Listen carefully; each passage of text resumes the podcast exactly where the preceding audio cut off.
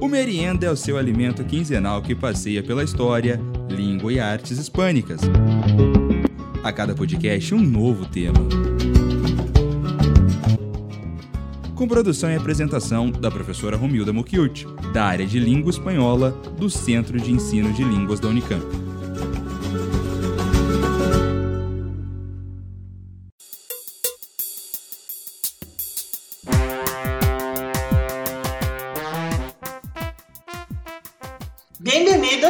Merienda. Bienvenidos al merienda. Bem-vindos al merienda. Ah, e nesse episódio damos uma vez mais continuidade aos episódios sobre a tríplice fronteira ou as tríplices fronteiras que o Brasil tem com os demais países da Hispanoamérica. Mas antes de dar início ao nosso percurso, vamos ouvir um pequeno fragmento do documentário Nas Ondas da Tríplice Fronteira. Bora lá? Vamos lá, então. está aqui na fronteira, a gente faz a música, não é só para música, a cultura, a gente faz. Aqui tem colombiano, brasileiro, indígena e não indígena.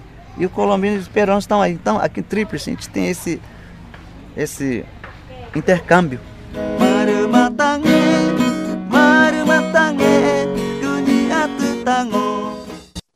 Acabamos de ouvir o relato e um trecho da canção Merune Ngueu, do cantor Valdir Mendes, morador de Tabatinga, e que desde sempre conviveu com a pluralidade cultural e linguística existente na região e com aparente descaso governamental. Pois é, né, Renata? Temos poucas notícias, né, do que acontece nessa tríplice fronteira, diferentemente do que acontece, por exemplo, nas tríplices fronteiras do sul. Há notícias que, aliás, nem sempre são as melhores e que também denunciam as fragilidades de nossas é, fronteiras, das nossas pessoas, né, nossas populações e os flagelos que essas populações ribeirinhas de fronteira, porque aí é muito rios, padecem na região, né? Pois é, Romilda, a gente pode pensar que talvez a situação também possa se dever porque são regiões distantes dos grandes centros comerciais e das capitais. Infelizmente é muito comum essa situação aqui no Brasil, não é? Mas convém esclarecer também ao nosso ouvinte de que região que a gente está falando, né? Opa, claro. Vamos lá, então. Nós estamos falando da região do Alto Solimões, que fica no extremo oeste do Amazonas e se encontra uma tríplice fronteira, claro, né? Que envolve os três, três países além do Brasil, que é mais o Peru, né, com a ilha de Santa Rosa, do departamento de Madre de Dios, Madre de Deus, exatamente, isso mesmo. E outras duas cidades são a Letícia, do departamento Pando, do lado colombiano, e Tabatinga, no estado do Amazonas, do lado brasileiro. Ah, sim, eu acredito que eu já ouvi falar nessas duas últimas, porque elas se englobam naquele conceito de cidades gêmeas, né? Como assim, Fran, cidades gêmeas? Então, pelo que eu sei, são consideradas cidades gêmeas aquela, aqueles municípios né, cortados pela linha de fronteira, integrada ou não por obra de infraestrutura, e que apresentem grande potencial de integração econômica e cultural. Ah, olha só, merenda sempre trazendo algo novo. Pois é, é verdade, muito bacana isso aí, né? E apesar de só Letícia e Tabatinga serem consideradas cidades gêmeas, os três territórios né, dos três países que se encontram nessa região, quer dizer, três incluindo a ilha de Santa Rosa, possuem muitas similaridades, viu? A gente pode citar aí uma, algumas delas. O posicionamento periférico, a baixa densidade populacional, uma população muito carente de necessidades básicas e a falta da presença, claro, do Estado, né? Como já comentamos no início, escutamos o relato do senhor Valdir Mendes. Mas já que a gente está falando da similaridade entre elas, vamos entender um pouco como é que surgiu essa tríplice fronteira. Adoro quando a gente entra nessa parte histórica.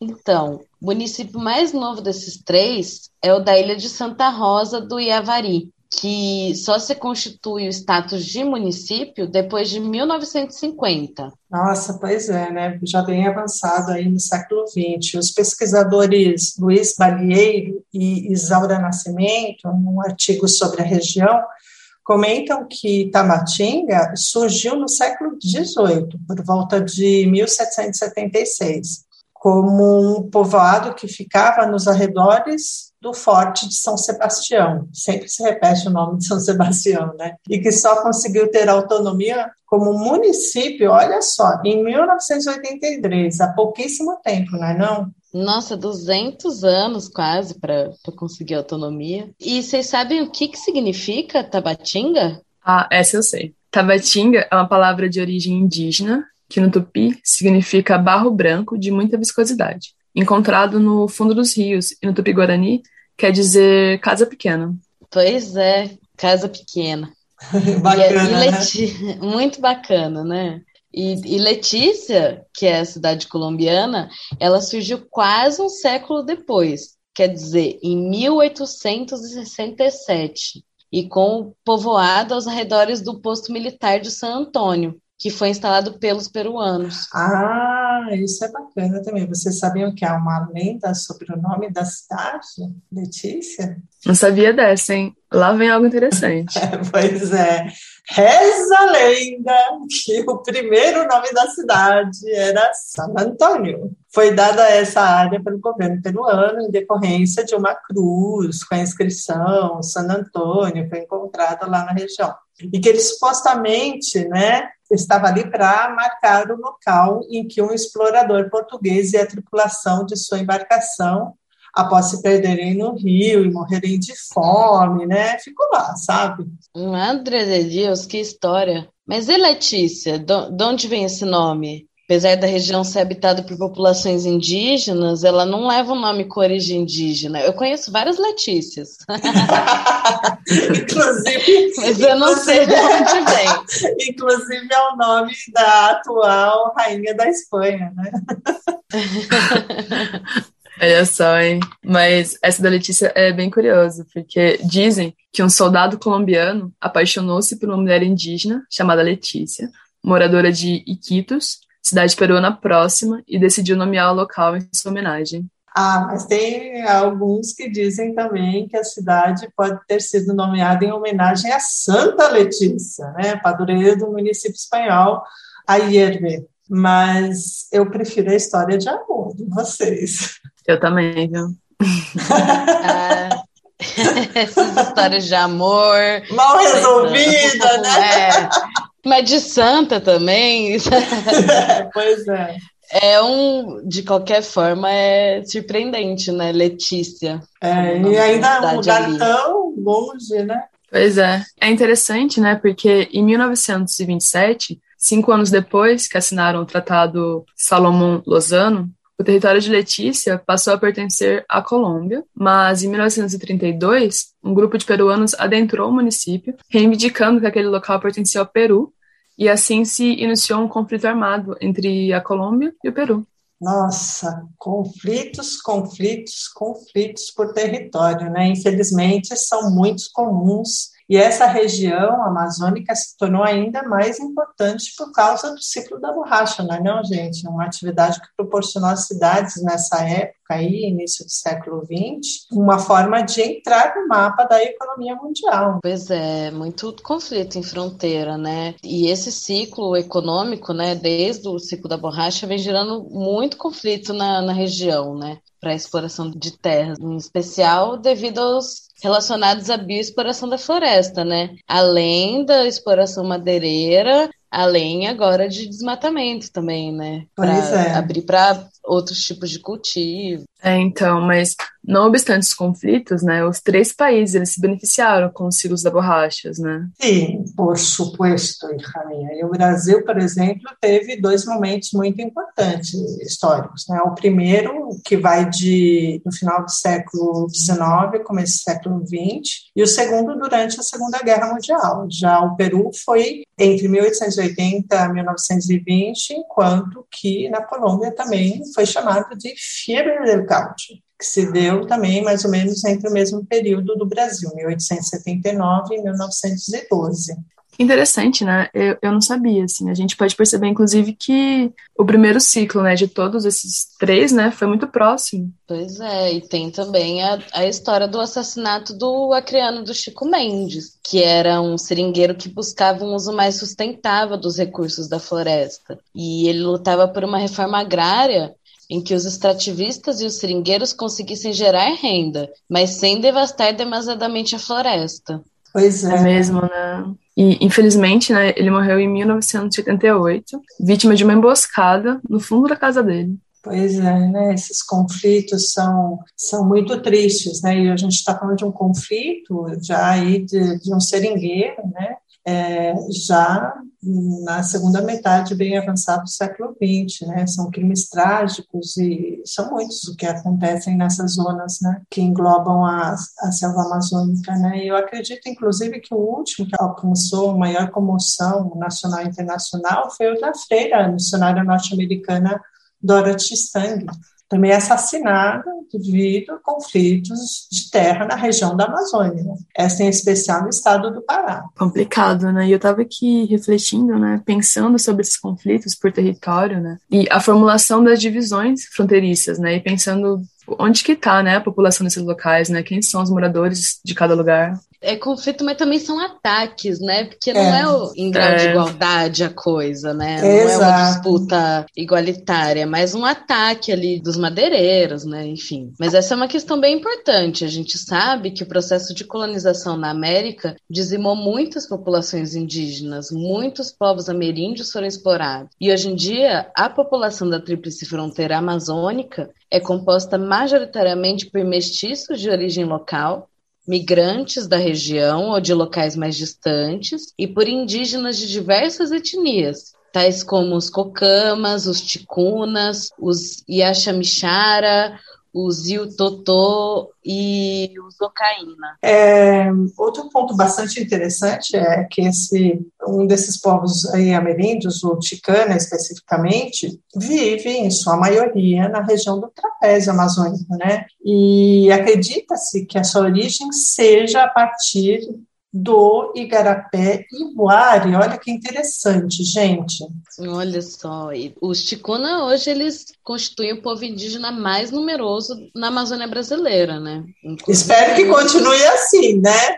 É, tomara que aumente o número de todos, né? É, exato. É, e, e eles, os Ticuna, eles ainda vivem muito próximos aos igarapés, né? E eu lembrei aqui agora que na Rio 2016, a de Joana Ticuna, ela cantou o hino nacional, né, na língua ticuna, em um dos eventos da abertura das Olimpíadas. Puxa, que maravilha, né? Isso é interessante também que nas cidades da Tríplice Fronteira de Línguas Indígenas, né, a tríplice fronteira, aliás, né? Ah, não só as línguas indígenas, mas a portuguesa e a espanhola. E elas convivem em certa harmonia, né? É comum ver nas três cidades das fronteiras as pessoas se comunicando, pelo menos através de duas delas, né? E elas vão misturando harmoniosamente as línguas para se fazer entender. Sim, ali o intercâmbio cultural e linguístico é muito presente. É, a gente tem que lembrar também que para chegar lá não há rodovia que liga essa região ao território nacional. Para ir para lá é só de barco ou de avião. Pois é, né? Barco é um meio de transporte muito utilizado pelos indígenas, né? E eles até preferem, que é uma convivência com esse espaço físico natural que é o rio, né? E já que nós estamos falando de língua, de música, de cultura, que tal se nós conversarmos um pouco sobre as curiosidades desta tríplice fronteira amazônica? Boa ideia, hein? Letícia aparenta ser a cidade mais desenvolvida em questões turísticas, né? Tem vários parques, o comércio da cidade tem preços bem convidativos, né? Eles oferecem passeios pela cidade,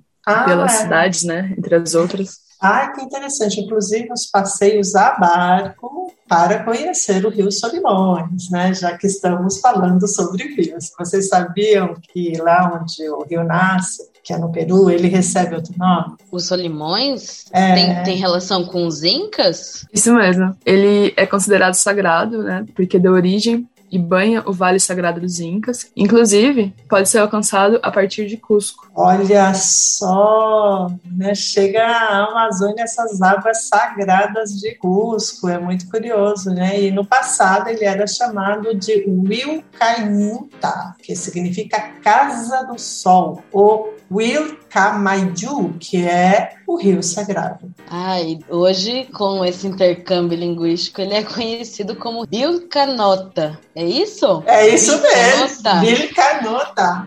Muito é, bem. É, depois ele sai do Peru, ele ainda passa pela Colômbia até chegar aqui no Brasil, né? Ele no caminho ele recebe os nomes de Ucaiali, Urubamba e Maranhão. Ah, inclusive depois vai dar nome aí a, a homenagem ao Estado do Maranhão, né? E é quando finalmente nesse trajeto ele adentra o território brasileiro e passa a se chamar Solimões. E perto de Manaus, não nos esqueçamos, né? Ao encontrar-se com o Rio Negro, passa a denominar-se Amazonas. Ai, que rico!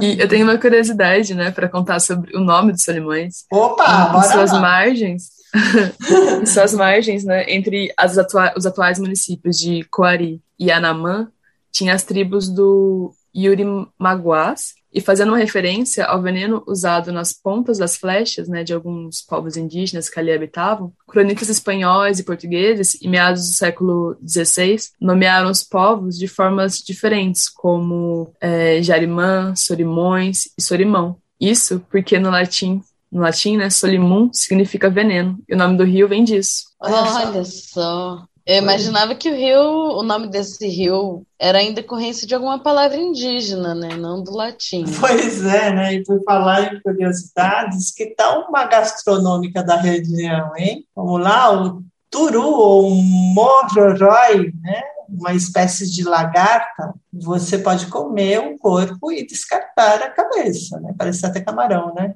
Então, atenção, mas é de um pouco diferente. Tem que comer viva! como é viva. E é conhecido como o bicho do coco. Dizem que tem gosto de coco. O que, que vocês acham? Vocês se atreveriam a provar? Comer essa lagarta viva? Olha, eu, eu passo, viu? ah, talvez, talvez se eu estivesse lá. Viva, acho que não. Eu acho que eu já vi, ela é branquinha. Assim, é branquinha, né? é um coco é... vivo. É um coco vivo. É. Não sei, eu acho que eu comia. tá certo, então. Eu mas, mas, é, mas eu prefiro mesmo passeio de barco. É, navegar o Rio Solimões, que banha os três países, né? Deixa as espécies exóticas para visita do zoológico de Tabatinga. Lá no zoológico de Tabatinga tem, os, tem muitos animais, né? Tem o destaque sempre para as onças pintadas, para as aves, para sucuris. Ai, por favor, porque cobras já bastam as do Instituto Butantan, não é não, hein? Mas a gente tem alguma dica de festa, alguma comemoração da região? Sim, assim, né, com os devidos cuidados devido à pandemia, né? Mas todo ano ocorre o Festival Internacional da Confraternidade Amazônica, na cidade de Letícia, engloba cenas culturais brasileiras, peruanas, colombianas e indígenas. Geralmente ocorre em julho e tem desfiles, atividades culturais e esportivas. Ah, eu já quero conhecer, né? Vamos lá, né? E no início do programa nós ouvimos o senhor Valmir Mendes relatando como é viver nessa região tão rica culturalmente. Esse trecho foi retirado de uma produção da Empresa Brasileira de Comunicação, o documentário Nas Ondas da Tríplice Fronteira, que é de 2014. E ele retrata esse documentário um pouco do dia a dia dos habitantes de Tabatinga e do primeiro Festival da Música da Rádio Nacional do Alto Solimões. E o melhor, gente, está disponível integralmente no YouTube. Bastante interessante. Quando vocês tiverem uma oportunidade, vão lá. Muito bom quando as coisas estão disponíveis. Eu adoro música. E para você que se interessou pela questão musical desse festival, em dezembro vai ter mais uma edição dele. É um fator bem legal é que o festival aceita inscrições em português e espanhol e também nas línguas indígenas da região. Né? Muito coerente, né? Por favor. Por favor, né? É, por favor, é o mínimo. é o mínimo que é quase o máximo na nossa é, época, né? É, pois é. Mas enquanto isso, você que está ouvindo pode ir se deliciando também com as músicas presentes na nossa playlist, que foi montada especialmente para esse programa. É, foi a Fran que montou, né, Fran? Pois é. É, está vendo? Ela está muito boa e tem músicas da de Juna Ticura, né, que é essa que cantou o, o hino, né, na língua ticuna, né, que comentamos entre os outros vários artistas representantes dos três países. Ah, e eu vi uma música na playlist que fala sobre o pirarucu. Vocês sabem a origem do nome desse peixe? Ai, ai, não me diga que é nome com viés europeu também. ah, não, pirarucu não. Reza a lenda. Reza a lenda. Reza a lenda que o Pirarucu era um jovem bastante vaidoso e ele era um excelente guerreiro, mas gostava de se gabar por ser filho do chefe da tribo. Ele falava mal dos deuses cultuados por seu povo e quando seu pai saía da tribo, ele matava as pessoas sem motivo. Um dia, o deus Tupã, deus dos deuses, consternado com as atitudes de Pirarucu, mandou uma tempestade enquanto o jovem pescava. Todos fugiram, mas o jovem apenas zombou da tempestade. O pirarucu tentou continuar, mas a tempestade era muito forte. O jovem caiu no rio onde pescava, que era o rio Tocantins. E para castigá-lo de vez, ele foi transformado em um peixe, com grandes escamas e avermelhado. Puxa, que interessante, porque é sabido que o nome do peixe se originou também de dois termos do tupi. É pirá, que significa peixe, e urucum, que a gente conhece que é vermelho, devido à cor da sua cauda, né? Curioso, né? E mais uma dica para vocês, né? É a escritora Márcia Wainá Kambeba. Entre suas obras, né, estão o livro Aika Kiritama, lançado em 2018, em que ela conta sua origem indígena, o livro Kumissá Genó, Narrativas Poéticas dos Seres da Floresta, lançado esse ano, em que a autora ela aborda várias figuras folclorizadas presentes em diversas culturas nativas, né? Esse foi o Merenda de hoje, né? O, a gente está se caminhando aqui para o fim. E é muito bem, Fran. Olha, é muito importante a gente enfatizar que o livro lançado neste ano, 2021, apesar de todas as forças contrárias às tribos indígenas, né? Então a gente tem que comemorar ecumenicamente né, a sobrevivência, inclusive, desse lançamento dessas narrativas poéticas dos seres da floresta, dessa grande artista, né? E nós vamos nos despedir convidando a todos para escutar a nossa playlist, né, Frank? Você fez com tanto carinho e está assim, é uma viagem sonora por esta tríplice fronteira, um banquete para os ouvidos, não é não? tá muito boa, gente. É. Então, até mais. Convidamos a todos para participar nas nossas redes sociais, mandando aí sugestões, dicas e se você gostou também desse nosso episódio. Sim até a próxima. Termina aqui Merienda. Produção e apresentação: Romilda Mokilt. Realização: Rádio Unicamp.